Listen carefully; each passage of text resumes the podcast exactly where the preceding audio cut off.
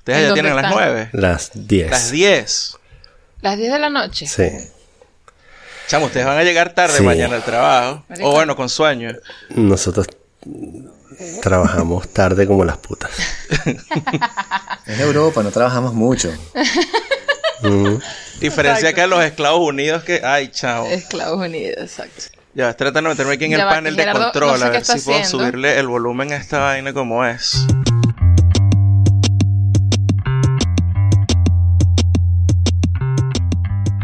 Bueno, yo creo que mm, e- era importante que hiciéramos esto porque ustedes son las únicas personas que tienen eh, un podcast que tienen un poquito más de audiencia que nosotros.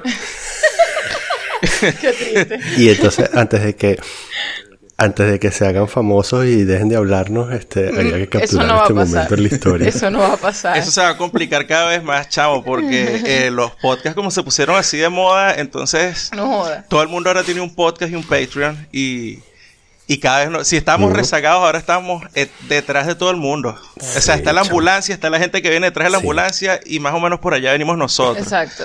Ya, eso. Me parece que Sí. todo el mundo ya está como tratando de imitar a otros. Entonces, ya, qué carajo. No, yo no creo ni siquiera que sea imitar. Sí. A mí lo que me parece Yo sí que... creo. ¿Sí? Sí. Ok. Tan bonita ella todo el Eh, tiempo. Este... Sí, bueno, pero eh, eh, ¿a, a quién, ¿a quién estás tratando de imitar? No, yo no. Yo estoy hablando de los otros. No, no, ya, ya te jodiste. Ahora, Ahora tienes, que, decir, decirlo. No, no, no. Ahora, No, ahora tienes que decir ya nosotros- eh, por qué, cuando, cuando, cuando empezaste a hacer el podcast, por, a, a quién te querías parecer?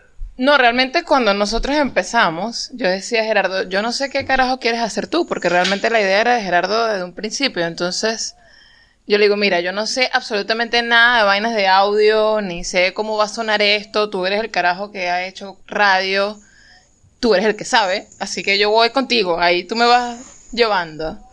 Eh, así que decirte que voy a aparecerme en ese momento, de verdad que mm, nada. Después que nosotros estuvimos un rato haciendo eso, fue que aparecieron muchos eh, muchos podcasts, claro. Y, y, sí, y sí me di cuenta que todos estaban tratando de hacer la misma vaina, es decir, tratar de grabarlo, de que hacer unos cuantos chistes para que la gente se ría, vainas así. pues. Exacto. Cosa que nosotros no hacemos porque tratamos de que la vaina sea más bien relajada, pues. ¿Cómo hiciste, Gerardo, para no escribir todo el guion del, del episodio y ponerte como un maniático a seguir el guion? Eso a mí me costó un pelo al principio porque eh, cuando uno viene de la radio toda vaina está guionada, ¿no? Hasta los, los chistecitos y cuando te vas a reír así en paréntesis pone aquí, aquí metes las risas porque tienes un instant replay y tal. Pero Qué horrible. nada, después nos dimos cuenta que lo que hacemos es armar un esqueleto como tal, como un outline. Y desde ahí luego que lanzamos lo que vaya saliendo, a veces nos vamos totalmente fuera de tema y de repente volvemos y, y por ahí vamos anotando las frases que decimos a ver cómo se va a llamar el episodio. Antes, antes era un pelo así. más desordenado, ahorita creo que estaba mejor la cosa. Sí, pero es que claro, con la competencia que ha llegado ahora a lo de los podcasts, esto es una vaina que, que tú dices, bueno, esta gente que solía estar en canales de televisión y salía a nivel nacional eh, en circuitos en, en Venezuela Ajá. y ahora tienen un podcast y chamo, es tremendo, o sea, ya, ya tú pasas a ser como que, ah, sí, este, estos carajos que hacían un Una podcast gente ahí. Y... Y nosotros llevamos casi 60 episodios. Exacto. Entonces, estos carajos ahí que hacían un podcast, este, pero ya, ya no los vamos a escuchar más porque estos carajos no los conoce nadie. Exacto. Nada. Exacto. Uno lo hace, uno termina haciéndolo y yo creo que ustedes lo hacen más o menos parecidos porque, nada, chamo, o sea, es que encontré una manera de decir un poco de vainas que uno, si no las dice, termina o con un aneurisma o con un, una, no sé, Exacto. una úlcera, una vaina. Una verga de eso, sí. Es verdad. Sí, pero es como si la discusión hubiese cambiado y ahora se da toda en los podcasts. Como que antes tenías las redes sociales, que todo el mundo pensaba que podías intercambiar, y ya todos desistimos de eso. Ajá. Después tenías Twitter, y entonces pensamos al principio que podías hablar en Twitter, y ahora nos dimos cuenta que son puros insultos. Y ahora el único medio en el cual puedes tener una conversación este, donde desarrollas ideas es podcast, chamo. Sí. Entonces todo el mundo se está volcando hacia los podcasts porque tienes como más profundidad de contenido, a pesar de que consumes menos porque es larguísimo.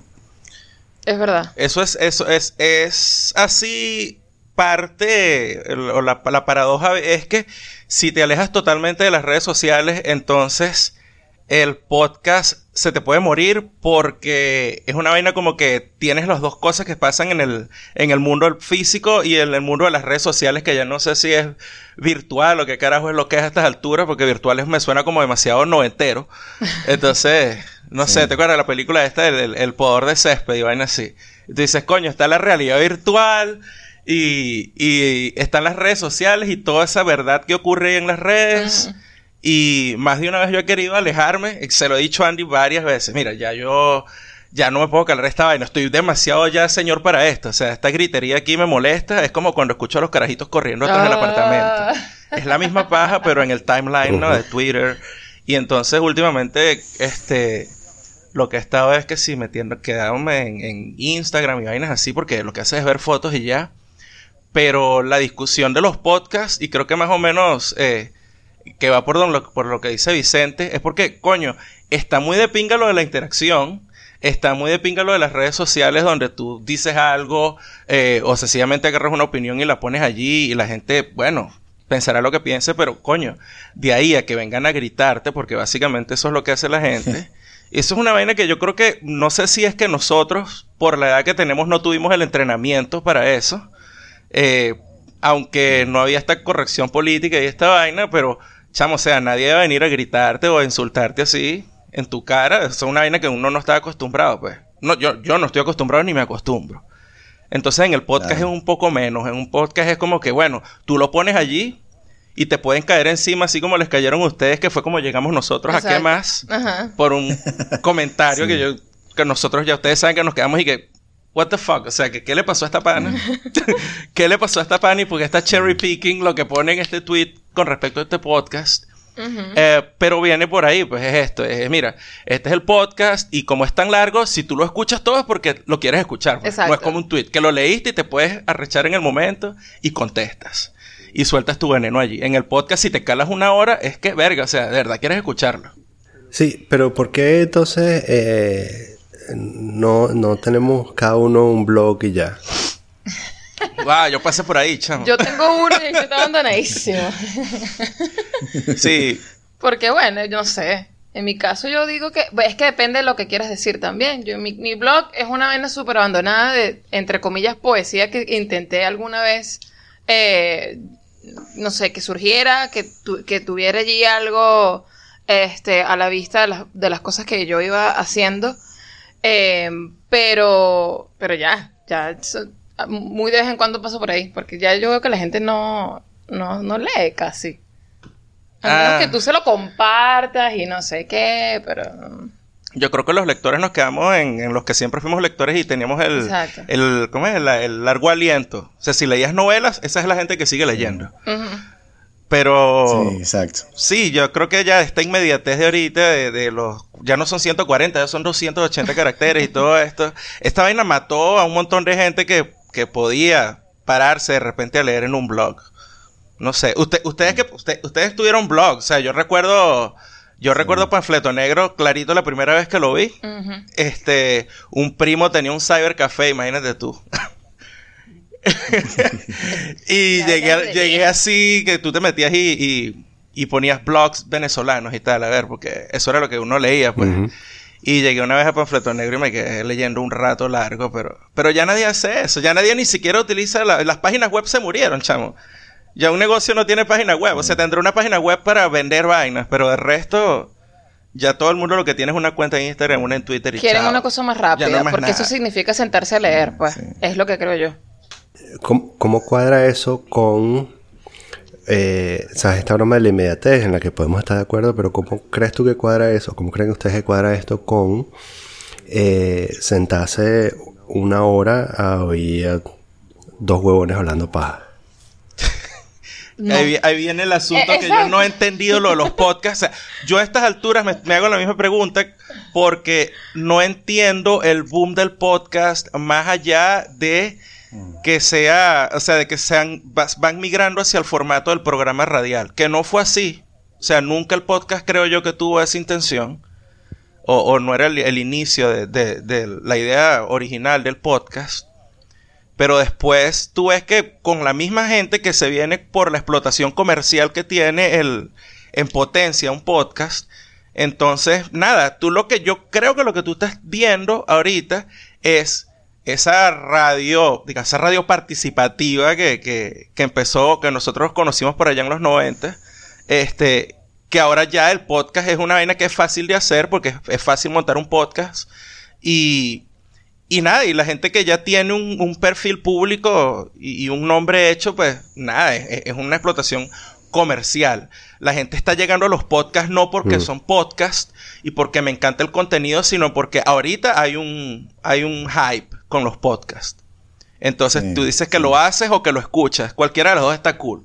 Si lo haces mejor, es más cool.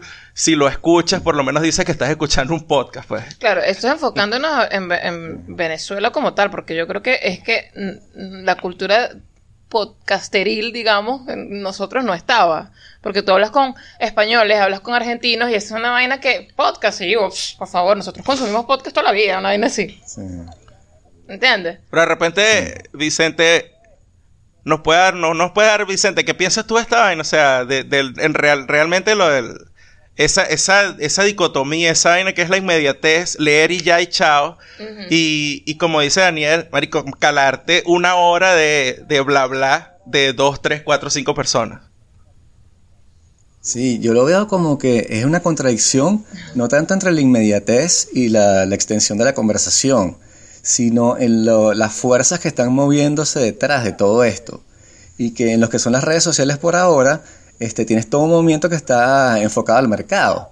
Entonces es como un terreno conquistado versus un terreno por conquistar. Entonces en las redes sociales este, estaba leyendo un libro, bueno, escuchando un podcast justamente, con un tipo que explicaba cómo Facebook había evolucionado y había pasado de ser una plataforma en la cual tú publicabas lo que tú querías, como tú decías al principio, y la gente le daba like o no, a ser una plataforma que quiere extraer información de ti para venderla y te están traqueando y Google también, tus Gmail los están todos escaneando. Entonces todo eso ya está como este, en el sistema, por decirlo de alguna manera, ¿no? En cambio los podcasts están empezando y es como un terreno virgen, una cosa nueva en la cual tú no sabemos muy bien cómo se están moviendo los datos de los podcasts entonces tienes esa contradicción entre estas dos formas de, consumir información si se quiere y a la gente le interesa eso. Pues se yo creo que se sienten también como más libres, como cuando tú escuchas un podcast, tienes como personalidad. No es como que fui a Facebook, que sí, todos fuimos a Facebook, pero no, escuché un podcast de Sam Harris, la gente que, wow, ok, coño. O sea, no sé, tienes eso también. Sí. Daniel, tú hiciste la pregunta, ¿qué dices tú? Él siempre se salva. Él, la y después dale. Yo estoy de acuerdo. sí, ya, sí. Yo estoy de acuerdo con esa broma de. Sabes que hay mucha gente que lo está haciendo porque es como otro producto más de tu marca. Eh, pero eso es cuando eres una persona que tiene marcas y piensas en eso. Exacto, exacto. Eh, o sea, si en el caso, en el caso de lo, digamos que el, entre comillas talento venezolano que que tenía programa de radio y ahora eh, no pueden porque los amenazaron con meter los presos a todos o tuvieron que emigrar. Em, y, y, entonces, bueno, lo hacen como, bueno, como su única vía de escape para poder hacer la radio que ellos querían hacer, ¿no? Claro. Sí. Eh, y bueno, y otra gente la hace porque, como dije, es como parte de su marca. Yo creo que eh, en mi caso particular, para mí es más fácil hablar huevonadas durante una hora que sentarme a escribir un post. Exacto. Y entonces para mí es más fácil hacer esto porque además eh, el mismo formato me da cierta libertad de dejar de simular que soy inteligente y permitirme hacer, hacer comentarios que pueden parecer inteligentes con cierta edición, pero que pero que en el fondo, o sea, no es lo mismo, no, no me produce la misma angustia que escribir un post, porque cuando escribo un post, si no está como yo creo que debería estar, eh, entonces sufro, ¿no? O sea, después lo publico y estoy durante el día pensando, mm, esa frase, ah, esa frase le faltaba algo, y después me acuerdo que lo que le faltaba, y entonces me meto a editar el post, o sea, cuando puedo, me meto a editar el post y me, me doy cuenta de que la palabra que había usado ya era suficientemente buena y en realidad no tenía que editarlo, pero sabes, he perdido un montón ahí de ciclos de CPU pensando en el, en el post que escribí y tal, y, y resulta que lo que tenía que hacer es no tocarlo más, pero me quedo pensando en eso, ¿no?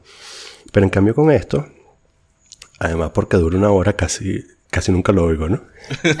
entonces, eh, deje así, deje este, así. eh, bueno, no, no hace falta, es más, es más fácil, pues. Eh, y, y bueno, y por aquella, aquella, ese asunto de la, de, que es como la escritura automática, ¿no? Que es como que revelas algo que de pronto te hacía falta revelar, es como la terapia también, ¿sabes? Que, que esto lo hemos hablado Vicente y yo, que para mí hacer un podcast ha sido burda de terapéutico. Claro. Ha sido mucho más terapéutico que escribir. Sí, es- escribir, escribir es, escribir, yo, tú terminas sufriendo. Yo hace, hace mucho tiempo que, que no escribo y, y yo creo que y esta es la parte romanticona así. Después que yo conocí a esta señorita aquí y, y más o menos me estabilicé, Hmm. paré de escribir así porque... Coño, qué, qué chimbo Sí. no es eso. Achievement sí, pero es verdad que es que Tú, yo- la culpable el ejercicio, no, no, eh, yo creo que es es tal cual lo que dice Daniel, tú agarras y eh, eh, cuando te empie- empiezas a escribir, eh, primero que llevas una disciplina, tienes cierta tienes una tienes cierta forma formalidad que que, satisfacer, este un párrafo es un párrafo, en cambio que eh, coño, cuando tú estás grabando aquí el podcast, eh, es, es totalmente liberador. O sea, tú dijiste lo que dijiste y ya. Y es una vaina que lo consume el que, el que quiera y el que no, pues se va. Y en el mejor de los casos te hacen publicidad negativa en Twitter y termina uno escuchando un podcast nuevo que no Exactamente. conocía como nos pasó a nosotros con ustedes. pues. Exacto. Tal cual. Y me parece, eh, con lo de los blogs y los podcasts, me está pasando a mí ahorita. Eh, sin embargo, a pesar de que son diferentes, eh, totalmente, experiencias totalmente diferentes, pues, escritura y, y sencillamente sentarte a hablar paja, es una red que se está tejiendo que nos pasó con los blogs. Cuando nosotros escribíamos, no, Claro. eran, no era opinión, ni, ni eran este, blogs políticos, era sencillamente, yo en principio escribía cuentos así, de- solo por escribir, como un ejercicio, pues, y, y algo de poesía, y entonces terminamos conociendo gente y los panas que nosotros tenemos ahorita, ya de adultos, o sea, los panas que yo he hecho, por ejemplo, después de los 25 años, fue gente que conocí a través de los blogs. No, no los conocí así Sí. ni en la universidad, que yo estudiaba contigo y te di la mano, no. Los conocí a través de los blogs. Y eh, eso paró un buen tiempo porque obviamente los blogs murieron, pues los blogs pararon y, y, Sí. y después todo el mundo entró en su, en el pequeño mundo este de las redes terribles, ese, ese, ese desaperoco ahí, ese desorden. Y una de las pruebas que yo tengo de que esa vaina no te deja nada es que yo de las redes no he sacado nada. Absolutamente nada. O sea, Mm. son, es, como, es como ver un periódico y por ahí más o menos te enteras de algunas cosas, pero no estás realmente tejiendo un- una hacer un networking como tal. En cambio que en el, con el podcast nos pasó otra vez, los conocimos a ustedes. Eh, hemos contactado con gente que está en Argentina. Hemos contactado con gente que está en Brasil. Y, y es una experiencia muy parecida, coño. O sea, se, se crea un tipo de intimidad de alguna manera, como que como cuando iban y te leían en el pod, en el blog, ahora vienen y te escuchan aquí en el podcast. Y, y, y me encanta la dinámica, por lo menos la, que, la, la dinámica que tenemos nosotros y que tenemos con otra gente que está en Argentina, con el podcast a, a- ¿Cómo es que se llama el de los muchachos? Nada mejor que Nada hacer. mejor que hacer. Que es una vaina que, mira, yo no te estoy quitando los clientes a ti, yo no quiero que Pexicola, que anuncia contigo, este, te deje y se venga conmigo porque pues, Pexi- Pexicola nunca anuncia con nosotros, pues. Entonces, este, lo que hacemos es escucharnos, recomendarnos, decirle a la gente, mira, escucha esta vaina, aléjate un poquito de todo este ruido. Si tienes la disposición de escuchar, está muy bien, te, te recomiendo. Si te ofendes rápido, ni te acerques por aquí, porque no, no es para ti. Y ese tipo de vaina, es lo que me parece, que, que- que es lo que estamos experimentando ahorita con, con los podcasts. Sí, a, a mí me pasaba que yo, yo he buscado, o sea, desde hace meses, eh, quizás desde que empezó esto, desde que empezamos, este, Vicente y yo, eh, eh, he buscado mm, otros podcasts venezolanos, pero también con esta idea de, mm, o sea, con, con podcasts que no tengan guion, ¿no? O sea, como Claro. como por ejemplo el de ustedes. Eh, eh, quizás yo, yo estaba pensando eh, por qué, y yo supongo que, bueno, parte de la razón es por un asunto ahí de, de cercanía, de que quizás me haga falta escuchar sin intervenir en una conversación entre dos venezolanos. ¿sabes? Estar ahí como, quizás una cosa como de oído, ¿no? Porque me pasa que si oigo un podcast de, y la mayoría de que oigo son gringos, eh, la puedo disfrutar, pero, ¿sabes? Hay como una cosa ahí que me falta de, ¿sabes? Quiero, eh, mm, bueno, como dije, está como de boyer ahí eh, en una conversación que me resulte familiar. Yo creo que es un asunto también como de, que tiene que ver con la migración Sí. y es una de estas cosas como que, que me pasa en ciclos, ¿sabes? Que en estos ciclos de, de, de ¿cómo se llama? De amar y renegar este, mi origen, eh, en una de estas, ¿sabes? Caigo en la broma de, "Mm, coño, me hace falta, ¿sabes? Oír a dos personas hablando paja. Em, Que no lo tengo en ningún otro podcast, ¿no? O en ningún, no, no lo tengo pues no tengo radio, ¿sabes? Y la radio es artificial. Sí, a mí me pasa que yo escucho el podcast de ustedes justamente cuando quiero escuchar eh, el acento venezolano, porque mucha gente me reprocha aquí, me dicen, coño, tú tienes el acento mandibuleado caraqueño, entonces me encanta escuchar a Gerardo porque tiene el mismo acento que yo. Entonces digo, viste, no soy el único carajo que habla así. Y yo le digo a él que lo tiene, y él dice, claro que no, vale, yo no, yo no. Gerardo, usted una vez, ya, usted una vez que pasó por Caracas neutro.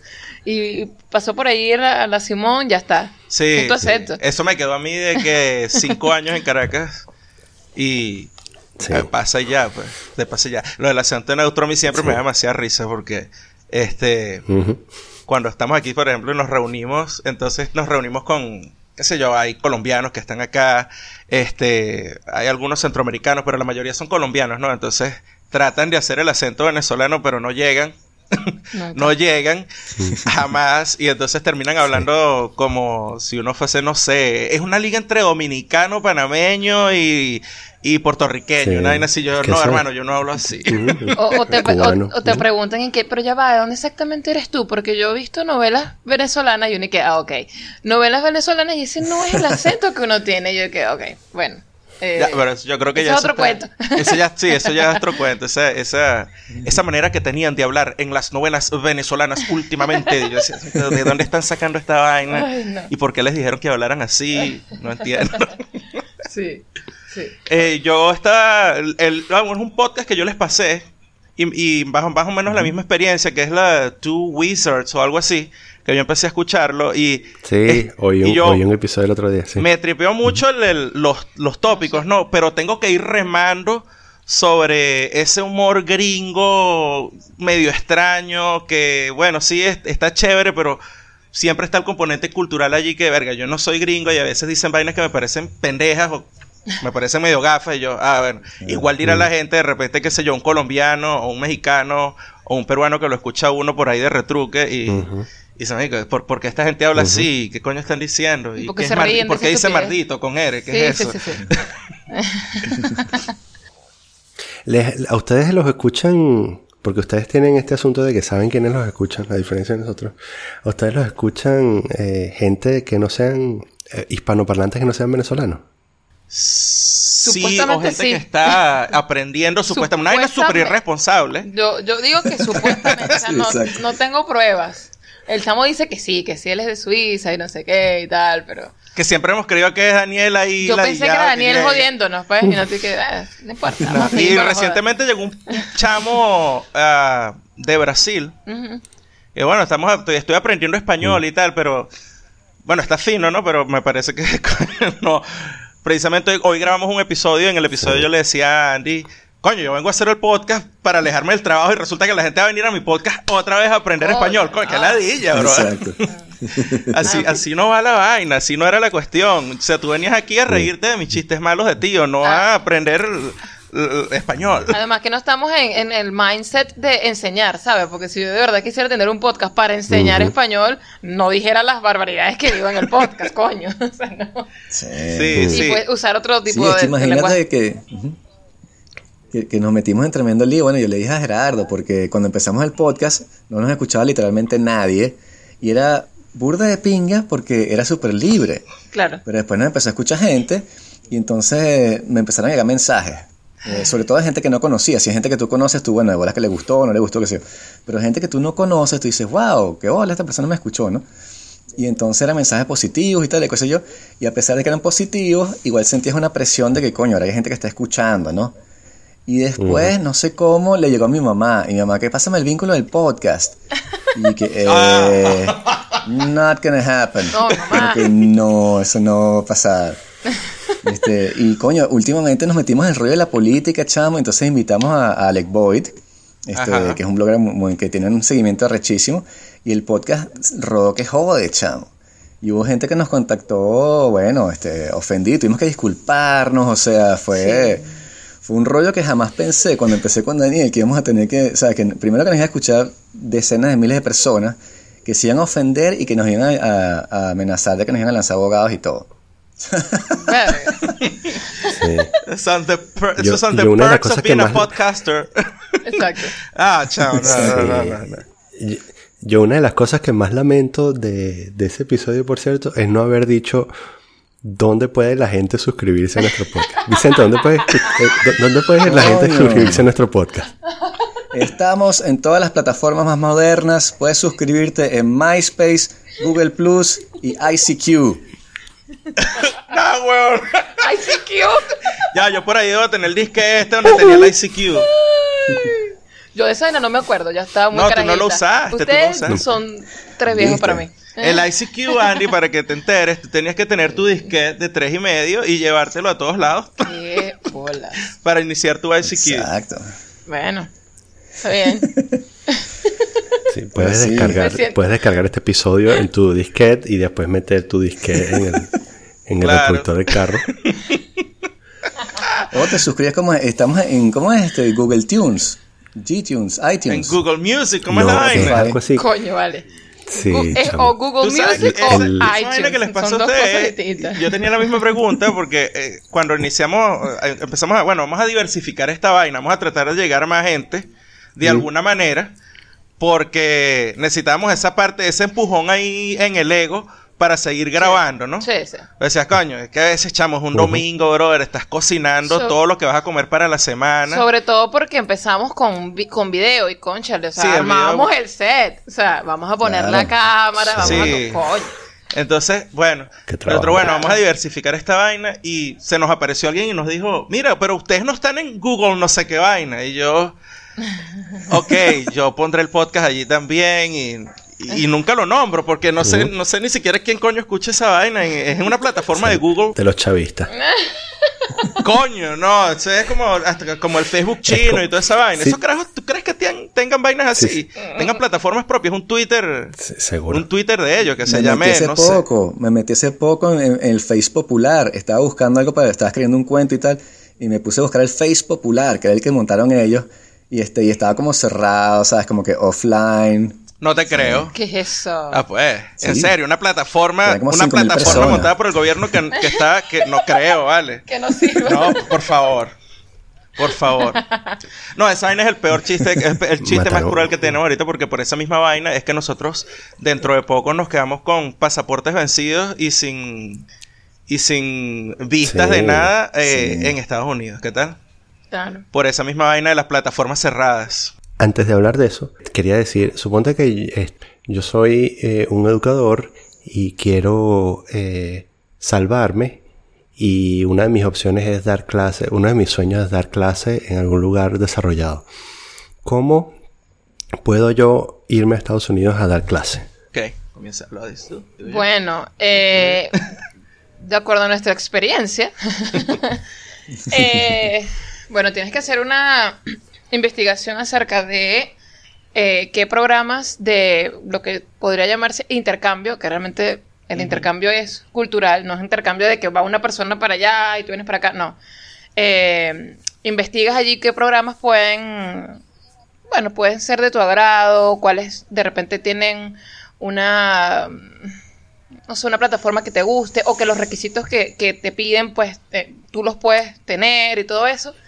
Y después que haces toda esa investigación es a empezar a, a bueno, a bracear, Aplicar. a bracear con lo que puedes, porque Claro. ahorita eh, hablo de gente en Venezuela, o sea, estando tú allá ahorita, debe ser complicado poder hacer todo eso. pero Complicado bueno. no, imposible. Complicado Sí. es un understatement. Sí, sí. Porque en el momento imposible. que nosotros lo hicimos, bueno, ok, vas, vas, vas haciendo todo eh, paso a paso, de acuerdo a lo que la página te va diciendo.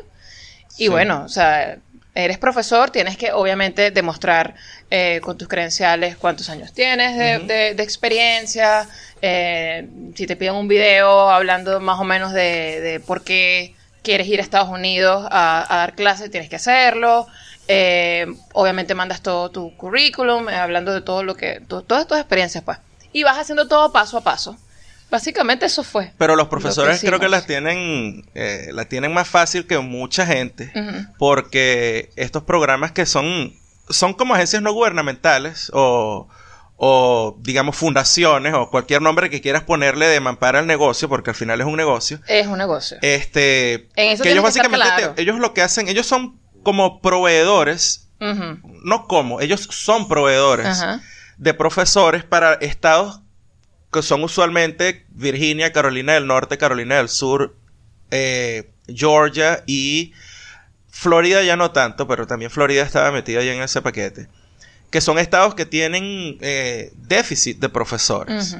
Y son estados donde la movilidad del, del magisterio es usualmente hacia afuera. O sea, tienden es a irse de estos estados los profesores, eh, los profesores americanos. Exactamente. Entonces, estas compañías, Mm. tú lo que haces es que tú te metes en sus páginas, eh, llenas un perfil, tal cual como si estuvieras abriendo una cuenta en cualquier sitio, y, y empiezas a, a avanzar en un proceso donde ellos te van pidiendo papeles poco a poco que tienen que ver con, bueno, con todo lo que dijo ya Andy, hasta que llegas a un punto donde haces una entrevista. Entonces, tú te estás vendiendo básicamente porque tienes que grabar un video, entonces las escuelas ven tu video y Sí, tal. sí. Entonces, si tú les gustas, de, de- creen que tienes el perfil y tal, entonces ellos te llaman. ¿Qué es lo que tengo que escribir en Google para dar con esto? Puedes poner Exchange Programs for Teachers in the USA o J1 Programs, que son las visas estas J1 como con las que venía la gente de, de eh, Fundayacucho. Fundayacucho. Eso Es la no misma existe. visa, es la visa J1, pero es para profesores en este caso. Exacto. Entonces nosotros estamos con una con un programa eh, que se llama EPI, es esa, esa compañía. Y, pero hay muchas, hay, Hay una que se llama VIF, que es como que la más vieja de Hay todas. otra que se llama Sa- Cel- Sa- no sé. O sea, es ah, ese. pero la- digamos que el- las dos más que tienen más gente es esa VIF y el EPI. Son los más, sí, los más Sí. conocidos. Pues. Pero los profesores la tienen eh, relativamente fácil, como te dije, porque si tú completas todo eso, haces la entrevista y una escuela te escoge, este, pues esta gente te monta en el avión sí. y te trae hasta acá con un préstamo que te dura un día. Exacto. Porque, Eh. sí, porque te dan, te da- en el caso de nosotros fue un préstamo de dos mil dólares, pero entonces tenías que llegar de una vez el- el- la inicial del carro y la inicial del seguro del carro, porque aquí en estos estados, pues tú no puedes contar con el transporte público, No. porque es una Tienes mierda. carro sí o sí, Esto claro. es sabana, pues esto es, yo vivo en Barinite con Andy, sí. y si vives más allá en, en, no sé, en Carolina del Norte ya es un poquito más civilizado. Entonces de repente estás tipo San Juan de los Morros y vaina. Maracay cuando mucho. Cuando mucho, pero, pero tienes que tener carro. Entonces, eh, dejar mil dólares para el carro, 500 dólares para el préstamo, para el, el seguro del carro y no sé qué. Pero te ponen aquí. O sea, tú llegas a los Estados Unidos y llegas con trabajo. Sí. O sea, llegas trabajando en tu área. Ahora, lo que yo estaba comentando de que, de que ahorita debe ser súper difícil, bueno, yo no sé cómo, cómo estarán haciendo la- las personas que eh, se interesan por esto ahorita en Venezuela, es que hay una parte en el perfil en que tú tienes obviamente que entregar tus, eh, tus notas y todas tus... tus Las notas certificadas de la notas universidad. certificadas y no sé qué, y necesitan ellos ese Ujú. documento, eh, Sí. ponerlo, ah, tra- no transcribirlo, ¿cómo es que? Tiene que ser una traducción. Eh, traducción es la vaina. Ah, tra- traducen todo eso, lo mandan de nuevo. O sea, esto es un proceso de toma, dame, ta, ta, ta. Entonces tú dices, conchale, ¿cómo es? ¿Cómo puede hacer una gente que está allá, que pa- para mí es casi que están encerrados allá? ¿Cómo hago para yo hacer ese intercambio y con qué, con qué dinero? ¿Me entiendes? Además de que el, el- el paso final es que una vez que tú obtienes la oferta de trabajo y te llega mm, el contrato que firmas con el distrito escolar y toda vaina, con eso es que tú vas a ir a la embajada a solicitar la visa y que tú tengas el trabajo y el contrato firmado no es garantía de que te van a, entregar la, de que te van a adjudicar la visa. Mm, este, de hecho, nosotros nos pasó una vaina muy loca porque eh, cuando fuimos a sacar la visa de nosotros, eh, a mí me tocó un agente consular que en ese momento no sé si tendría algún pedo estomacal o qué sé yo qué coño, pero el tipo andaba de mal humor. y a Andy la atienden en la taquilla de al lado. A Andy ya le iban a sellar sus papeles de que, mira, si te otorgamos la visa. Y a mí el carajo me dice, me preguntó, me hizo una pregunta muy específica, que era, ¿quién te va a pagar a ti para ir a los Estados Unidos? Y de acuerdo a un entrenamiento que yo había recibido por la misma gente que me estaba trayendo sobre este cómo enfrentar la entrevista en, el, en la embajada, si alguien te pregunta, o sea, si bajo la pregunta, si te, te, están pagando para ir a los Estados Unidos, tú no puedes decir que alguien te está pagando, porque eso es tráfico de, de humanos. ¿Ves? Eso es tráfico. Entonces, yo tengo un contrato, el tipo tiene el contrato en la mano, dice que este distrito escolar me va a contratar por un periodo de tres años con la cantidad de dinero y todo que, iba a estar, que me iban a pagar a mí por ese tiempo. Y el carajo todavía me hace la pregunta y yo le digo, a mí nadie me está pagando para que yo vaya a los Estados Unidos. Yo voy porque yo quiero ir a dar clases. Y el carajo me dice, alguien tiene que pagarte para que puedas ir a los Estados Unidos. El carajo, tengo que llamar a este número de teléfono y tal. Y, y después te aviso lo si, te sale, o sea, si te otorgamos o no te otorgamos la visa. Yo me quedo así en la, en la ventana. La caraja que atiende a Andy no, ya estábamos en, plena conversación súper chévere porque, bueno, no sé. La, y yo me volteo y veo a Andy y le digo, nada, no me la dieron. O sea, que me espere, que ellos tienen que verificar y tal. La, la, muchacha que estaba atendiendo a Andy se va por detrás, habla con el carajo, pero tú sabes, ya no puedes echarle paja a tu compañero de trabajo. O sea, ya el tipo había pifiado conmigo y la chama se devolvió y le dijo a Andy, bueno, vamos a tener, tenemos que ponerte en, el mismo plan. Y yo creo que fue, fue pendejada de nosotros porque debimos haber entrado juntos. O sea, pasado los dos como somos Estamos marido y mujer, estamos casados, vamos a pasar. Y no hicimos eso. La chama me preguntó, pero si él es tu esposo, ¿por qué no lo traes para acá? Y yo que, eh, ven Gerardo. Y Gerardo dije que no, ya aquí este carajo me dijo que no, que para qué carajo quiere que te... Sí, entonces esa, esa parte final ya la gente ni siquiera puede hacerla en Venezuela. Tienen que irse a Bogotá. Sí. Eh, porque hasta donde entiendo, están atendiendo a los venezolanos en la embajada de Bogotá, en estado, la embajada de Estados Unidos en Bogotá. Y algo que leí en estos días que decía que Suiza o no sé quién se encargaba de la diplomacia de Estados Unidos en Venezuela y yo esa energía, esto debe ser un fake news o un no sé qué coño será, pero yo no entiendo este titular.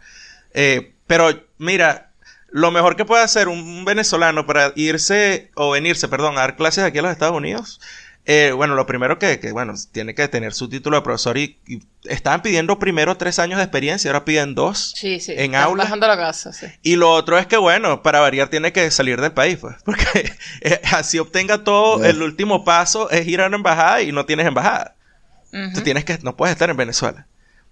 Y de hecho, yo me imagino que en, este momento, con todo este rollo para salir del país, eh, yo no, no sé si estas agencias como con la que venimos nosotros, qué tan, qué tan willing así están ellos de estar contratando gente que diga, ah, yo soy venezolano y estoy en Venezuela. A lo mejor ya lo ven como un problema eh, esto va logístico. A ser sí, esto va a ser una pesadilla logística, este, mejor tráete al dominicano, que está más fácil de ponerlo aquí. Exacto. Sí. Es triste, es terrible. Yo creo que ya estamos llegando al punto en, el cual la gente se va no con profesión y tal a seguir una carrera, sino que la gente se va. Ah, claro. Ya, como que la gente no se va a ir en, plan de tener trabajo en Estados Unidos, simplemente se van a ir a donde puedan aterrizar y si es curazado, es curazado. Y a donde me pueda ir, pues. Como los cubanos. Yo tenía un pana cubano que tú le preguntabas y él me decía, ¿qué hacer? Antes de venir para acá, yo me iba a ir para Suecia y después me iba para Suiza, y después me iba para España y terminé aquí en Francia. Y ahora está, y después fue para Corea del Sur. Mierda. O sea, y el tipo es en plan sobreviviente, pues. Y bueno, por ahí vamos a quedar. Así andamos todos. De hecho, de hecho, ayer justamente estábamos hablando con, estuvimos un grupo de, de, profesores que estamos todos acá con el mismo programa. Y hay una chica que tiene como que tres años acá y me dice, mira, yo hice todo el proceso, Después que dije, sí, sí, chévere, esa es la escuela, muy bien. Y alguien, no sé, una amiga, me imagino que se puso a averiguar mejor Ajá. y le dijo, chama, tú aceptaste esa vaina porque esa escuela, por lo que estoy viendo, es burda heavy. Marica, yo, yo me quiero ir, o sea, ya yo no estoy para escoger nada, yo me Claro. necesito irme. Entonces, bueno, me imagino que así debe ser, pues. Es una cosa de... Es una visa de tres años y la vaina es sin posibilidad de renovación, ¿no? O sea, la idea es que... Lo que tienes es tres años. Tres años dura la visa. Y lo puedes extender hasta cinco. Nosotros estamos ahorita en el último año de la extensión como tal. Y por eso nos toca irnos al final de este, de este año escolar. Porque ah, la única manera de que tú te quedes es... eh, bueno, de hecho hay dos. Una es que pidas asilo, una vaina que yo no voy a hacer porque No. mi familia está en Venezuela y hacer eso es cerrar la puerta en la cara a mi mamá y a mi papá y, yo soy hijo único y no puedo hacer esa vaina. Pues, Sí, sí, o Eso sea. está negado. Eh, y en el caso de la familia de Andy es igual, pues ya tengo una hermana que está allá con mis suegros, pero, o sea, e- eso es tirarle un portazo Yo, en la lo, cara a la yo gente. lo veo como un abandono total. Es como que, bueno, ustedes ninguno tiene visa, yo estoy aquí y ven, vean qué hacen, ¿sabes? No lo, no, no, no. La otra manera de Sí. quedarte es que pidas eh, un waiver, porque tú cuando firmas el, el- cuando obtienes la visa, esa visa viene con un documento que se llama DS2019 y entonces ese tiene varias cláusulas y cuando tú vienes con el programa como profesor, le hacen el check a la cláusula que dice eh, sujeto al regreso a casa por dos años. Entonces quiere decir que al finalizar el programa tú tienes que salir de los Estados Unidos y supuestamente volver a tu país de origen por dos años a terminar el, el proceso de intercambio. Pues tú ya vas a llevar allá lo que aprendiste aquí, supuestamente. En teoría, ¿sabes? En teoría. Entonces la única manera de que no eh, pase eso es que ellos te den un, lo que llaman un waiver, un perdón. eh, pero para obtener eso necesitan una carta de no objeción del gobierno de Venezuela donde ellos dicen que ellos no objetan que, que tú este, no regreses al país, pues.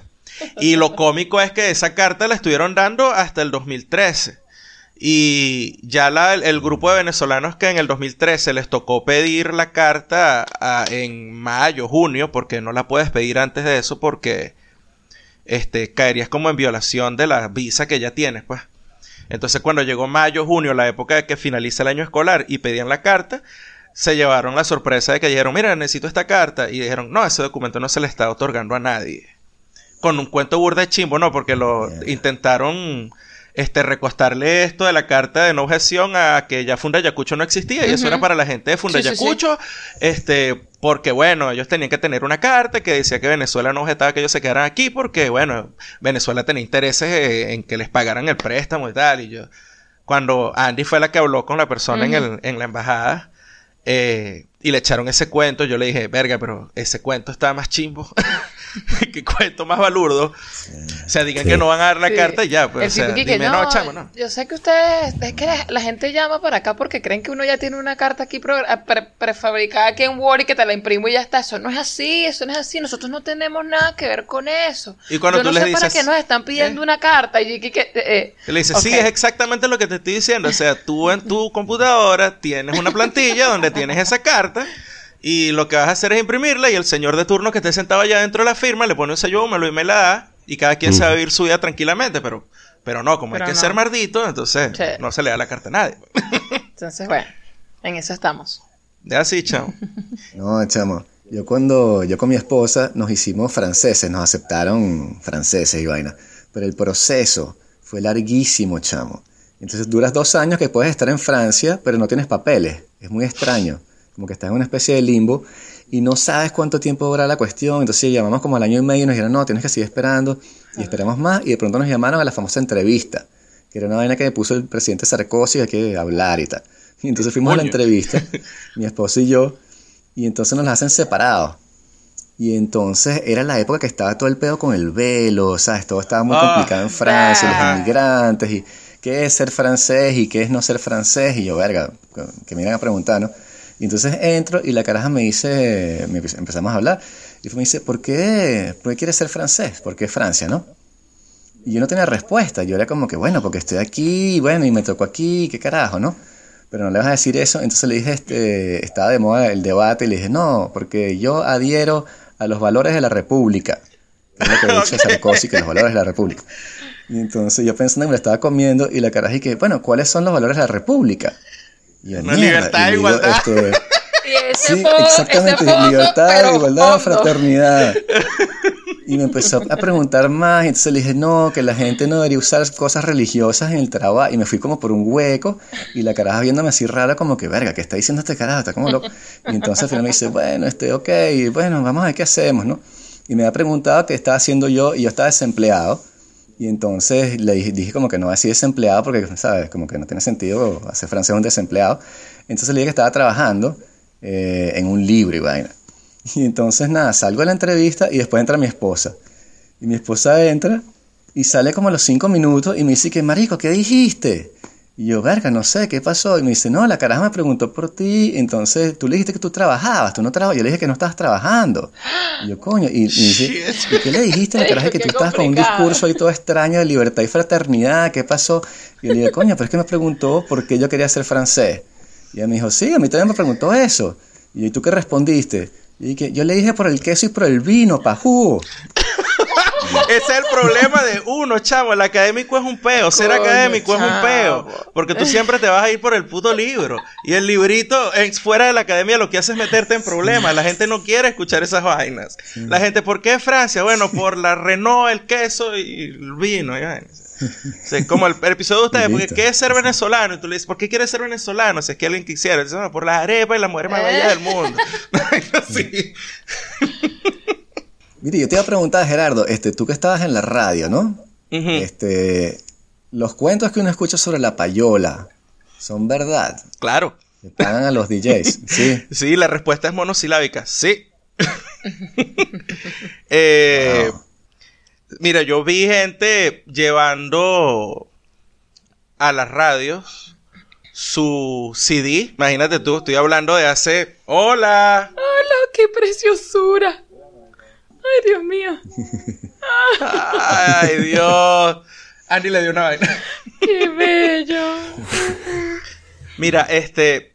Yo vi varias veces que la gente llegaba, o sea, llegaba el manager del, del de la banda o del artista, si era, solista, con el single eh, y pagaban, ¿no? Entonces pagaban por rotación.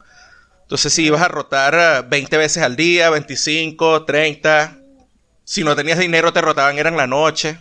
Era una vaina tal cual, así tal cual. Y así como estaba la payola. No, y no solo la payola, no solo estaba con la música. Este, yo vi programas que que fueron sacados, cerraron porque llegaba un estudiante de comunicación social que su, qué sé yo, su tío tenía unas tiendas de electrodomésticos y su, su otro tío tenía tres concesionarios, entonces llegaba con anunciantes, pues. Entonces, este, sacaban a una persona que estaba ahí y metían este que venía con anunciantes. Eso de, alguna manera es payola también, pues estoy entrando porque es como los, los siempre lo llevo a la Fórmula 1, que es lo que conozco. Es como los pilotos de Fórmula 1 que ya, hey, mira, este, traigo este anunciante y traigo estos patrocinantes y este asiento es mío, pues. Y cuando el carajo se monta, no, no hace nada, pero, pero bueno, trae el billete para desarrollar el carro, pues. Entonces, más o menos así. Yo lo vi, lo vi varias veces y o sea que no es para. Tú puedes tener una canción asquerosa, yo puedo tener canciones espantosas, tipo las de Quinito Méndez, Quinito, Quinito, todo a mí. Y entonces pago y obstino a todo el mundo con esa vaina tanto el tiempo que me dé la gana a mí. O sea, yo soy Bruce Wayne o qué sé yo, Elon Musk, y quiero joder a todo el mundo con Yan Style y les pasa esa mierda cuatro veces al día per secula seculorum. Sí, y de hecho, o sea, la vaina es, eh, es, corrupción total porque... Por ejemplo, yo, ah, yo voy a decir esta vaina, porque yo, yo estaba en la Mega en Maracay, y fue donde yo me, donde yo me inicié, en la Mega en Maracay, y tú sabes que el circuito Unión Radio, ellos controlan, ellos tenían un sistema donde ellos, eh, la música se ponía en las computadoras, ya tú no estabas usando este cajetines, ni estabas usando los denos para meterla un CD aquí, el otro allá, sino todo estaba en la computadora. Entonces todo lo que sonaba en la radio estaba en pantalla, estaba en un sistema y eso lo podían auditar desde Caracas. Entonces lo que hacían era que programaban unas canciones y eh, ponían tu canción o programaban varias veces una canción que tuviera más o menos la duración de la canción que estaba pagando para sonar en la radio. Entonces lo que hacían era que ponían este CD y cuando venía, le pasaban la pauta al operador y cuando venía esa canción, pues bajaban el canal de la computadora y subían el canal del CD. Y así sonaba todo el día. Y entonces esta vaina, en la plata de esto se la quedaban los gerentes de producción, en, ahí en, en, en conchupancia con el director de la radio y tal. Ah, y era, era, era, era feo. O sea, la corrupción es una vaina que uno usualmente lo asocia con la prefectura y el ministerio y tal, pero la corrupción aquí estaba en la parte privada y era así, pues. Y era un robo a la radio, básicamente, porque o sea, tú estabas eh, utilizando tiempo de la radio y equipos de la radio para hacer billetes. Eh, y de paso lo estabas escondiendo, pues. Pero y encima tienes todo scripted, como decías tú, todo está escrito. Entonces tienes la música preprogramada y lo que vas a decir está escrito. Sí. Y tú lo que llegas a hacer, ¿sabes? De talking head, ahí de que, hola amigos, Sí, sí. Claro, y todo ahí le caía a todo el mundo menos a uno, porque yo, yo en esa época, yo lo que era, era productor y yo estaba en la radio era por, básicamente por aprender el oficio, ¿no?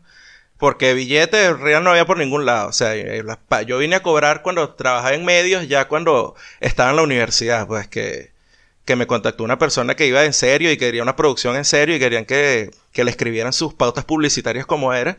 Y bueno, empecé a, a percibir dinero por eso.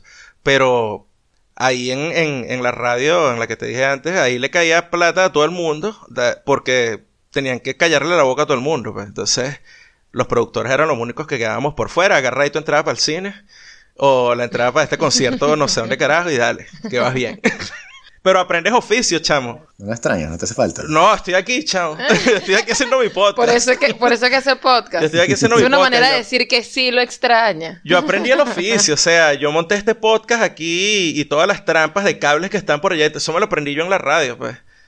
Eh, porque si no, o sea, y de hecho, hace años yo tuve un podcast que se llamó Antena Pirata y no, no existían las plataformas así como ahorita que puedes montar el podcast fácilmente ni nada, sino que, o sea, tú tenías que venir y grabar y montar el audio como si estuvieras montando una cuña en la radio. Este, no existía, eh, ¿cómo se llama? Audacity, existiera puro Adobe Audition. Tenías que saber manejar más o menos el programa, entonces, nada. No es que lo extraño, porque no lo puedo extrañar, porque aquí lo tengo. Esta es la misma paja que yo hacía allá. claro. Pero es que también hay algo, o sea, robinando con lo que decíamos al principio, que también hay, hay, una cosa en el ejercicio del podcast que es burde personal. Como que yo no me preocupo mucho por, o sea, sí, si la gente lo escucha o no lo escucha, hay un impacto o no, y después tienes que ver cómo lidias con eso. Pero en, en términos de contenido, lo que quiero hablar con Daniel es como que muy, muy personal y muy libre y, y bueno, y queda allí. Y de verdad no sabría decirte mucho por qué se está poniendo, ¿sabes? Se está llenando la internet de basura de nosotros dos hablando paja. Pero no sé, hay, algo ahí como que lo estamos haciendo por algún sentido que, que, aparecerá de pronto en el ejercicio mismo. Terapéutico, como decía Daniel. Pienso también que es como un diario, a veces. Exacto. Que era una de las razones de por qué yo escribía también. Pues va, más o menos por ahí. Para nosotros, o sea, al principio era porque, bueno, eh, Gerardo tenía la, la, como la necesidad, no sé si decir será esa la palabra, pero era como que quiero hacer algo, quiero hacer algo, ok lo empezamos a hacer y después que va la cosa avanzando y que y que vamos como pensando, oye, este fin de semana podemos hablar de esto que nos pasó y tal, y tratas como que sacar un poco lo que te pasa, eh, las vainas chimbas que te pasan en el trabajo. Entonces lo, vemos como eso, pues como un poquito de catarsis porque, oye, eh, vamos a hablar de otra vaina, vamos a, ponerle un humor a esto, no sé, vamos a tratar de reírnos de esta vaina porque nos vamos a volver locos. No, no hay otra manera de lidiar con eso. O sea, yo creo que todos tenemos la explicación de por qué lo estamos haciendo, pero no sabemos por qué demonios la gente lo escucha. Porque es decir, a decir una vaina. Esto es muy mala propaganda, muy, muy mal incentivo para que, para que la gente se suscriba. pero bueno. Pueden escucharnos en Spotify, Google Plus. eh, podcast. Este, en Facebook. La, la, la vaina es que eh, la, la vuelta de tuerca que me dio a mí fue porque yo usualmente yo criticaba y odiaba este, este formato en la radio del carajo que llegaba, se sentaba y me decía qué hamburguesa se había comido y qué le había puesto la hamburguesa. Eh, y yo decía, no, o sea, coño, no. O sea, no, no, no eres así de interesante. No me vengas a decir qué hamburguesa te comiste. Si no tienes nada que decir, da la hora, no, no, da la hora, anuncia el tema y el artista y te vas a música y ya. No hagas más nada, porque nadie más quiere escuchar tus cuentos de tus hamburguesas. Pero entonces, años después, la vaina gira y, y cae uno en, en- en empezar a, a hacer un podcast y lo que hace es hablar precisamente de lo que vienes haciendo. Y yo tuve esa, esa, digamos, coño, ese conflicto, ese qué bolas, me convertí en esta mierda, en el carajo que yo odiaba cuando estaba en la radio. Coño, su madre, ¿qué, qué, qué, qué vaina con esto? Y después, eh, lo que me di cuenta es que, y es cuando tú tienes que conocerte y apreciar las vainas que tú haces y quién eres tú y lo que tú tienes para ofrecer. O sea, de repente la gente te está escuchando y tú crees que, tú crees que la gente no te está escuchando o que lo que estás diciendo no tiene valor. Pero hay que aceptar que las vainas que uno está haciendo, está diciendo y que está discutiendo en el podcast en clave de humor, de jodedera, con groserías y con todo, tienen algo de contenido que va mucho más allá de sencillamente que me comí una hamburguesa que le puse salsa de ajo y la salsa de ajo estaba mala. O sea, no, no es, no es eso. Entonces, yo enfrenté esa angustia y después esa angustia me llevó a la conclusión de que tú crees que lo que estás haciendo es más, está mal, y, pero no está. Hay hecho- algo ahí, de hay algo de sustancia. Exacto, de hecho cuando eh, cada vez que, que se acaba una temporada, en Te Guste o No, nos sentamos a pensar, ok, ¿qué vamos a hacer nuevo? Y una de las cosas que hemos mantenido, y se lo dije a Gerardo, yo le dije, yo no quiero que tú quites esta parte tuya de, de- de hablar de cerveza y hablar de lo que a ti te gusta, porque uno, me encanta, me encanta que tú puedas expresar esa vaina que tú aquí es que has aprendido. Una vaina que tú eras totalmente cero, no tenías noción de nada de eso. Ignorante. Totalmente ignorante. eh, eh, pero resulta que la gente, y poco a poco vas viendo que la gente se interesa, la gente que está llegando acá, que está súper perdido con respecto a eso. Lo que Gerardo les ha dicho, pues, le, le parece que, que- que es, un, es un buen, no sé, un buen consejo, un buen tip. Y yo dije, no, no quites esa vaina. Porque, de, aparte que yo no conozco otro podcast donde tú, aparte de hablar pendejada, de, puedas dar algo de contenido real que es, bueno, vamos a hablar de cerveza y nos vamos a poner serios con eso. Entonces, eso me ha gustado. Eso, eso me ha gustado. A con- mí me parece de esa a parte. Sí, sí, sí, me total. esa parte, sí, aprendo a que jode. Este, Total. no soy un gran amador de cerveza, pero a veces salgo y digo, coño, que- coño, ¿qué tomaría Gerardo? Si yo fuera Gerardo, ¿qué pediría? La Stout. Seguramente pide la Stout. Sí, probablemente pida la Stout. Esa la tomaría yo. Sí. Mira, bueno, para volviendo un poquito, entonces, este, nosotros yo creo que, y, y esta parece una sesión de masturbación en grupo, pero ¡Qué Yo creo- bonito, Mr. Carvajal! Bueno, Oh, ok, yeah. esta vaina cuando vaya, cuando lo, cuando lo vayan a poner va a decir ahí explícito, o sea, no hay problema. Este, Ay, coño. cuando yo escucho el podcast de ustedes y, y cuando yo escucho el podcast de nosotros, pues yo escucho el podcast, el que grabamos nosotros, y yo lo escucho, pero coño, es que aquí te estás quedando pegado, aquí, está, aquí estás haciendo cíclico, estás, te estás repitiendo y tal. Este, pero cuando prestas atención, hay, hay algo que te hace clic y tú dices, coño, o sea, sí estoy escuchando este podcast y además de reírme, este, de, con las preguntas súper sarcásticas y, y- y- esas preguntas que hace Daniel que Naona son 17 conchas de mango todo el Sí. tiempo. Ajá. O con, o con, o con todos esos, esos micro comentarios que puede meter eh, Vicente, que metes tú, Vicente. Yo digo, verga, yo escucho y me queda algo. Y yo creo que hay la, si, o sea, yo no puedo ser el único. Yo creo que hay un montón de gente que los escucha y les queda algo. Igual pienso yo que estamos haciendo nosotros con el podcast de nosotros. O sea, no es un podcast más de vamos a hacer review de películas y de series. Vamos a hacer reviews de Exacto. eh, ya, o sea, estamos haciendo otra vaina. Y sí, son dos personas hablando paja, pero, pero no es una paja cualquiera. O sea, es una paja que por lo menos cuando se quema, por lo menos huele a algo. No, no solamente paja quemándose, pues. Exacto. Ay, conchale. Pero bueno. Mira que. Bueno, mira, perdimos a Daniel. Este pana creo que está con, con debe estar con su hija. Coño, sí, ¿qué pasó? ah, eso Pero fue lo que pasó. Por vam- eso fue que bueno, quedó. vamos a dejarla. Sí, vamos a dejarla hasta aquí, loco, ni modo. Tenemos una hora ya. Ah, mira, imagínate, no sabía. tenemos una hora ya hablando. Sí. Coño, Sí, le- sí, sí. Bueno, estuvo. estuvo Mañana, en escuela con los niños. Ay, sí. Sí, vale, ya por aquí estamos cerrando el año escolar y no Pero- sabemos qué es lo coño lo que vamos a hacer. Sí. O lo que estamos haciendo ya, ahorita. Bueno, ya. Pero, ah, coño, ha sido un placer de verdad hablar con ustedes. Que de pinga. Qué pinga, qué Sí. pinga. Otra vez se puede hacer, no importa si no se graba. Así que está, está interesante la vaina. Sí, sí. Y buena idea la de los podcasters hablando de podcast. sí, vale, esta vaina, esto lo que esperamos es que no, se, no nos vayan a caer encima la gente que, que hace radio, que hacía radio. Y se sientan ofendidos. Y que se sientan ofendidos. Y le manden una carta a Vicente. Ellos saben que es verdad, ellos saben que hay bueno, payola. damos una disculpa. Pero bueno, está bien. bueno, se le graba. Eso, eso se resuelve facilito. o sea, pero ¿sabes qué fue lo raro de eso? Fue que este, grabamos la cuestión y tal. Y entonces me llamó esta persona muy, muy este, enardecida. Y entonces yo estaba muy dispuesto al principio porque dije, coño, sí, no debía haber mencionado su nombre, sino que debía haber dicho mucha gente, ¿no? Claro. Y entonces tenía toda la razón. Y entonces la cara me empieza como a gritar y tal, y qué sé yo. Y yo, bueno, pero no te preocupes, este, o sea, no pasa nada. Yo, o sea, no, yo estoy de verdad, yo te entiendo tu punto de vista, tienes razón, yo me equivoqué.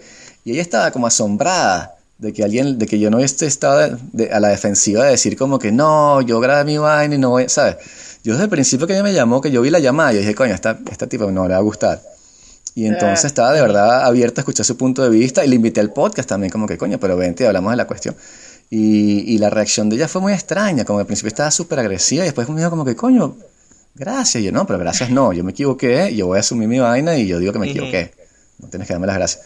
Pero no sé, creo que eh, eh, es también lo que falta en ciertas esferas, de pronto venezolanas. Bueno, nosotros somos burda arrogantes en Venezuela, chamo. O sea, decimos una cosa y estamos equivocados y sin embargo, no, me muero aquí con hasta el último hombre por una batalla que está perdida de entrada porque todo el mundo sabe que es paja.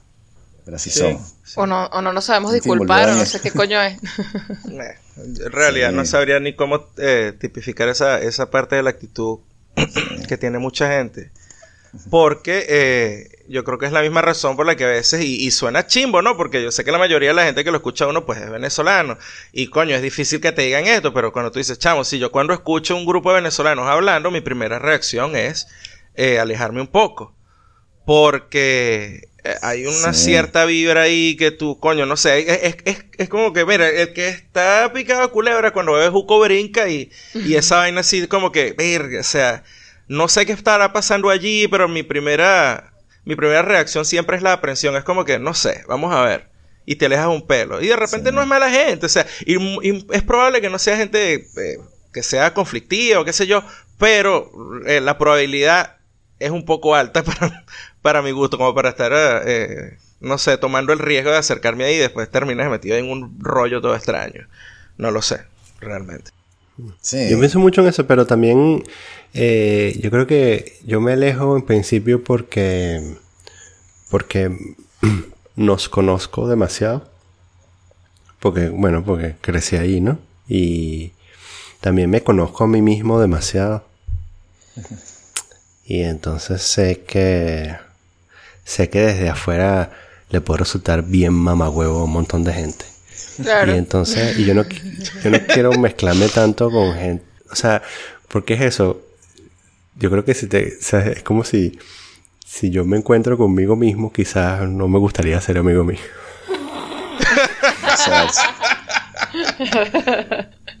Continuando la promoción del podcast, por favor suscríbanse. No nos dejen solo. Em, yo creo que, eh, o sea, tampoco tengo tan mala impresión de mí mismo. Quiero, lo que quiero decir es que eh, yo, yo creo que soy tolerable, pero yo podría ser bien mamahuevo. Y entonces es mejor no jugármela. Pero probablemente pasa lo mismo con, con los colombianos, los mexicanos, los panameños, ¿sabes? que, que quizás somos todos más o menos la misma mierda. Este, pero como no nos conocemos tanto, entonces bueno, preferimos arriesgarnos con, bueno, con alguien que de, de otro país que con otro venezolano. A mí me pasa mucho eso y bueno, en Ginebra más porque también hay como, o sea, puedes tener mucha mala leche y, resulta que ese carajo que está hablando es un diplomático, ¿sabes? Y ya, ese hecho sí es mamagüevo. O sea, ese hecho, ¿sabes? No hay, no hay salvación. Sin discusión. 20 años dentro de la revolución y todavía eres diplomático, eres bien mamagüero. Entonces es mejor alejarse, ¿no? Es verdad. es como un ejercicio. Lo que me gustan son los venezolanos que los venezolanos que tú encuentras que están en Europa y no se han dado cuenta que las claves y lo que importa es diferente. Y entonces están en, ¿sabes? Te los encuentras en París y te dicen como que yo tengo un carro, y yo tengo un apartamento tal, y yo monté un negocio. Y tú que chamo, en Francia eso no frula, weón. Eso en Venezuela que tú llegas así como que yo tengo, o sea, en San es mío, de mi tío, y bueno. O sea, aquí la gente quiere otra cosa. y este, se ponen a hablar de esa manera, es, es, chocante, es muy extraño. Sí, asumir los valores de... no asumir, porque digamos que asumir es una cuestión y entender es otra. No entiendes el contexto en donde estás parado en ese momento. Y, eso lo ve uno, yo creo que, bueno, aquí yo lo he visto mucho y parece ridículo, pero una de las mejores eh, maneras de yo entender eso y, y, lo que es como un, para mí un indicador es, y ha sido con la cerveza, y es increíble. O sea, tú ves a gente que viene acá a Estados Unidos y, y, es la misma gente que pensaba, que está aquí y sigue pensando que tomarse una corona eh, en una disco le va a dar estatus, ¿no? Y entonces tiene estatus. Y bueno, sí le da estatus cuando tú ves que eh, es esa gente que llega, se encierra en un grupo que es de su nacionalidad, en este caso venezolanos, no se abren a más nada y lo que hacen es tratar de reproducir esos patrones que tenían en, en Venezuela a dónde están. Entonces, si están aquí, entonces eso es lo que hacen. Y yo digo, eh, bueno, primero es una actitud medio extraña porque eh, estás bien lejos de donde eso valía algo. O mm, mm, para mm. y para quien valía algo. Para mí nunca valió un coño. Pero además de eso, coño, tú estás eh, perdiendo y estás desperdiciando la oportunidad de formarte y de crecer y toda esta vaina que le dicen a uno todo el tiempo, pero que hasta que la vives es que entiendes realmente, coño, lo significativo que puede ser Sencillamente que tú no es que vas a cambiar, vas a dejar de ser tú, pero tienes que aceptar que estás en otro sitio pues, y, que, y que hay otros códigos y que, coño, las cosas no son, no puedes tener siguiendo esas mismas actitudes pendejas que tenías, porque ¿para qué vas a repetir un patrón que ya fracasó? O sea, no lo hagas. Mira, mira, y una pregunta, este, ¿cuántos, cuántos escuchoyentes perdieron cuando dijiste que la Polar era una mala cerveza? Yo creo que realmente no tenemos números. Coño, no sé, chavo, no, tengo idea. Al final no sabemos cuánta gente nos escucha. Creemos siempre que son muchos y a lo mejor no son tantos, pero. No, pero lo digo y lo reafirmo, no jodas. Esa es una mierda, porque ahora yo he probado aquí, yo he probado aquí, chamo, las Pilsener, que es la misma puta cerveza. Y digo, chamo, no puede ser, man. Qué terrible, qué terrible esta vaina.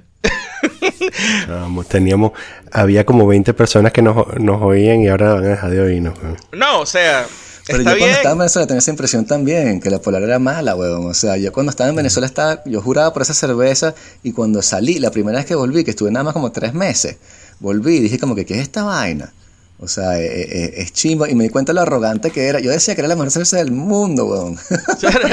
no, y uno decía, bueno, así como la solera es de exportación. No, es no, arrechísima.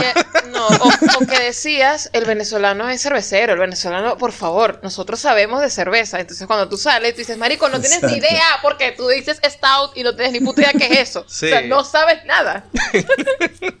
no, no. Eh, el, el, el, el rollo con lo de la con lo de la polar eh, no es algo ni siquiera que es exclusivo de ellos. O sea, tampoco es una vaina así como que si nos están escuchando, señores, esto no es personal. Es sencillamente que la, cerveza industrial es así. La cerveza industrial es, eso, puede ser cerveza industrial sin ningún tipo de cuidado en la calidad de los ingredientes, después que te la tomes mientras cortas la grama, bien fría. Más nada, eso es todo. Mira, terminé hablando de cerveza. Bueno, porque el, el problema no es ni siquiera la, la, la escala de la operación. Porque yo he visto aquí mm. eh, eh, eh, operaciones gigantescas como las de, qué sé yo, Sierra Nevada, por ejemplo, que es una cervecería de acá, que ya eso está a nivel industrial, pues o sea, tú tienes gente que tienen unos silos, como los silos que tú veías allá en, en, Venezuela cuando ibas de Caracas a Valencia, que pasabas por Remabenca, tú veías, o sea, gente que está a una operación de ese nivel. Pero hay un cuidado en los, en la elaboración y en los ingredientes. Entonces, este, si producen a, una operación que es a ese nivel industrial, con esos volúmenes, pero siguen cuidando las formas de la cervecería artesanal. Te he oído hablar paja también de, otras cervezas industriales, además de la Polar.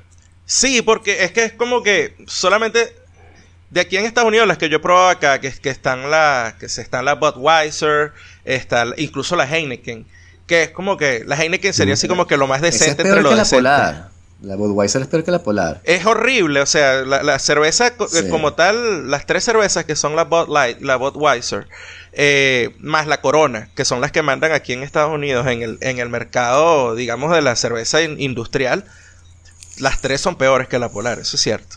Pues son una vaina que son, no tienen ningún tipo de sabor, es gas y bueno, la gente lo que hace es tomarla muchísimo en los juegos de béisbol y salen todos reventados. Y, y bueno, eso ha jugado a mi favor en dos ocasiones, especialmente en Seattle, cuando fuimos a ver a Pearl Jam en Seattle, porque yo bajé a comprarme una cerveza y veo que los bomberos sacan a una chama con su amiga en Bien hombros arrastrada. así de arrastrados.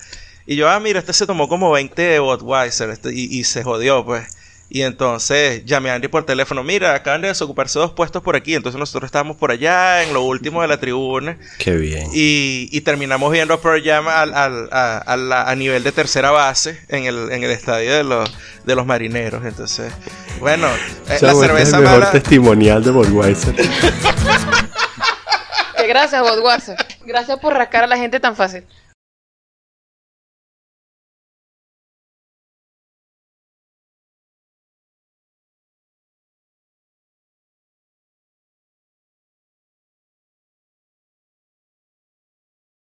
Marico, qué conversación más loca fue esta. Sí. Pero hablamos mucho, Sí, hablamos mucha paja. nosotros. Está bien.